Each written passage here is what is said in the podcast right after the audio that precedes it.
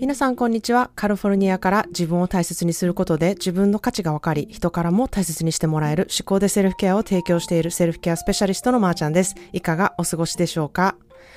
えー、先日は9月から始まる思考でセルフケア3ヶ月講座のね、説明会がありました。えー、講座に入る、入らない関係なしにね、えー、セルフケアに興味がある方、え講座ってどんなものなのかっていうふうにね、興味があってね、来てくださった方々、本当にありがとうございました。え午前の部はね、たくさんの方が、え来てくださったにもかかわらずですね、え私の、あの、びっくりするような小的なミスとかで、えかなりも、かなりね、私もすごい焦っていて、あの、それが、ああの、かなり見えてたのでね、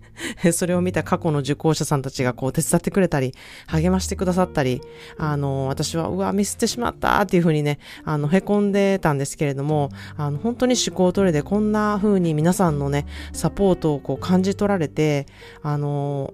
ああいうミスがあってよかったなとさえね、思えるくらい、まあ、あってはいけないんですけれども、あの、そういうふうにね、思えるくらい本当に温かい気持ちになったのと、えー、まあ、思考トレでその自分のね、コップの水を満たされて、えー、あの、受講者さんたちがね、私にその、たくさんあの、お水をね、分けてくださったっていうことを感じて、すごい感動したんですね。で、それを見た、また他の方たちが、すごく温かい、あの、説明会でしたって、そういう、あの、まー、ちゃんが焦っているところを皆さんが助け合うみたいなところが見れてよかったですっていうコメントをいただいたり、あ、そういうふうに感じ取ってくださる人、で、そういうふうに言語化して私に伝えてくれる人がいるんだなっていうふうに思ってね、私もたくさん、えー、勉強になって気づかされた、えー、説明会でした。なので、あの、本当に、うん、あの、説明会頑張ってくださいっていうふうにね、えー、メッセージを送ってくださったり、あの、した方、本当にありがとうございました。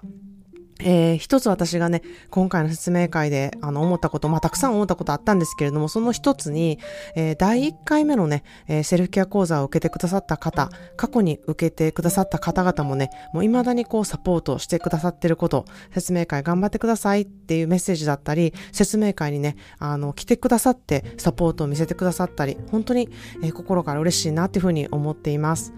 えー、私の講座はね、3ヶ月みっちりすると必ず効果があるんですけれども、まあ、受けることで何を得れたのかっていうことがね、わかるので、これから自分の人生の中で、あの、いろいろある中でね、あのー、今、セルフケアの講座を取ったら自分のためになるだろうな、またいろんな人とつながるためにもね、あの、いいだろうなって思うことがね、出てくるので、また取ろうと思ってますっていうね、ありがたい意見もいただいているんですね。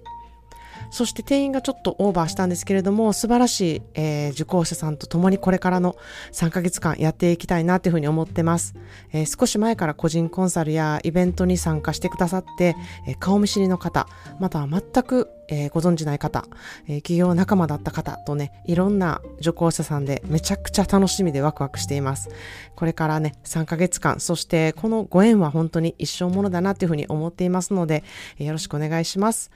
え最初はね、やはり皆さんそれぞれの持っているね、課題があって、こう慣れてくるまで私もエネルギーをめちゃくちゃ使うんですね。なので、私自身セルフケアをちゃんとして、え自分のコップを満タンにしておくっていうね、必要性がすごく重要なんですね。でないと皆さんにそれを分けることができないんですよ。なので最初の月は特に私も自分のメンテにフォーカスしながらお仕事をするっていうことに注目しているんですね。まあ、だからといってお仕事の質を落とすのではなくてですね、こう掛け算のように受講者さんと共にライフスタイルとの中で、えー、セルフケアをやっていくということをね、共にあのやっていくスタイルで私のメンテっていうものをね、シェアしながらやっていく方法を取ろうと思っています。ということで今日は、えー、体は我慢や嫌なことを保存する場所ではないっていうテーマでね、お話したいなというふうに思います。えー、昔から日本では、えー、我慢が美徳だったりとか、あの嫌なこともね、頑張ってすることが偉いだったり、こう素晴らしいことっていうふうにされてきたと思うんですよね。まあ、我慢が美徳って、あの本当に今は古いなっていうふうにすごく思うんですね。っていうのも、私ははっきり言ってその考え方が好きじゃないんですよ。だって人ってやっぱり正直に嫌なことは嫌やし、やりたくないことはやりたくないし、我慢もしたくないのが正直な気持ちやっていうふうに思うんですね。まあ、しかし現実問題、確かにそれをね、避けていたらただのわがまま人間だったり、あの嫌なことをね、しない人はやっぱりあかん人っていうね、レッテル貼られるかもしれないし、えー、夜あたりのね、風がね、きつく当たることもあると思うんですよね。なので、私は思考で、それをなるべく避けて自分を騙しながら嫌なことって思ってるけど、あの、ほまちゃうで、みたいな感じで、あの、思考トレをね、してきたんですね。例えば苦手な人、生理的に受け付けない人でも、こうゲーム感覚で、この人のどっかいいところ見つけたら、この後のコーヒー美味しくなるで、とか、あの、この苦手な仕事がね、なぜ嫌なのか。それがね、もし細かいことが嫌だったら、これから細か細かいことがね、上手になるように練習と思ってやってみようとか、そういうモチベーションとつなげたりとかですね、これから10分だけ、ちょっと細かいこと、エネルギー使うけど10分だけ頑張ろう集中しようみたいな感じでやってみるとか。あとはまあめんどくさいことは嫌やなと思った時は、まあ、私もすごいめんどくさいこと苦手なんですよ。でもめんどくさいこと嫌やなと思った時私が考えることはですね、えー、めんどくさいことをめんどくさいと思わないでもうとにかくやるって言ってね、あの仕事のできる人があの言った言葉、まあこの人すごい私とか尊敬する人なんですけれども、あその方がね言った言葉をこう思い出そうとか、えー、掃除するの嫌やなと思ったら、まあ、心を磨くとともに、えー、部屋もきれいになる。それから気持ちよく過ごせる、そこにね、フォーカスして、えー、自分のやる気をこう奮い立たせるというか、あの嫌やなと思ってることでもどういうふうにモチベーションを上げていくかっていう思考トレを必ずするようにしています。我慢してるな自分っていう思いとかね嫌なことやってるな今って思う気持ちってね私は体内にね居座ってね蓄積するっていうふうに思っているんですよその感情ってなかなか体から出ていかないんですよねもうすごいあのずぶとく座っているので、まあ、これがね楽しいことやったらいいのにずっとね余韻に浸ってずっと楽しめるのにって思うんですけれどもなのでこのあの嫌なこととかあの嫌いなこととかあの我慢っていうね感情をね蓄積蓄積させない方法をね取るのがこの思考トレだなっていうふうに私は思っています。えー、我慢は蓄積していくとどうなると思いますか？爆発するんです。あ、あるあるって思ってる人めっちゃいると思います。あの、我慢して我慢して嫌なこともね、積もって積もって、それが爆発した時、どういう感情になると思いますか？必ずね、私嫌やのに頑張ってたのにとか、えー、我慢したからこれくらいしてくれてもいいやんとか、人にね、期待したりとか、頑張ったからって何かを認めてもらおうっていうふうにね、周りの人に期待を寄せたり、そういう違う感情に変わるんですよ。それは自分で処理ができてなくて、相手に自分の不満をばらまいて、周りに不安を、負担をね、かけるっていうね、自分勝手な行動だなっていうふうに私は思うんですね。自分で自分の我慢したこととか嫌なことの気持ちの処理をね、自己責任で片付けるべきやなっていうふうに思っています。それが思考トレでできるので、周りの人に変な自分のややこしい気持ちをね、ぶつけることがなくなるんじゃないかなっていうふうに私は思っているので、えー、思考トレをなるべくするようにしています。ということで今日の一言 English はちょっとヘビーなね心の奥深くにちょっとどっしりくる言葉で私は読んだ時ちょっとあの目頭がつくなった言葉なんですね。When the heart gets too heavy with pain people don't cry. They become silent completely silent. Silent tears hold the loudest pain. 心に大きな傷を負った時人は泣かない。そういう方は静かに黙る沈黙する。泣かない涙は一番深い傷なのである。When the heart gets too heavy with pain, people don't cry. They become silent, completely silent. Silent tears hold the loudest pain.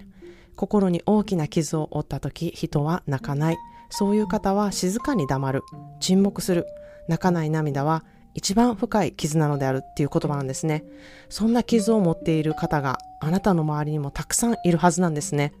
素敵な笑顔の方だからとか、いつも明るい人だからとか、ものすごく頭のいい人だからとか、とても仕事ができる人だから、人気者の人だから、何でもこなす人だから、そんな人だからこそ持っている傷もあるんですね。周りの人の傷に気づける人ってどれくらいいるでしょうか？それを気づける人になるには、まず自分の心に余裕がないとダメなんですね。気づけないです。気づけないのでは、えー、自分、気づけないっていうことは自分でいっぱいいっぱいっていうことなんですね。なので、セルフケアで自分を満たすっていうことで、人の傷に気づけることが初めてできるっていうふうに私は思っています。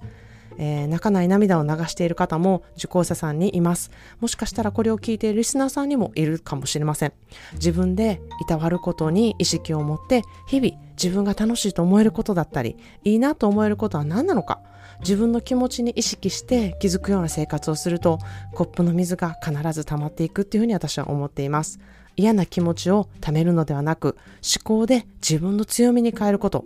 嫌なことは体に保存するのではなくて嫌なことをしても何かそのご褒美や好きなことができることにつなげるような思考にしていくことが私はとても大事だなというふうに思っています。ということで今日は体は我慢や嫌なことを保存する場所ではないっていうテーマでお話ししました。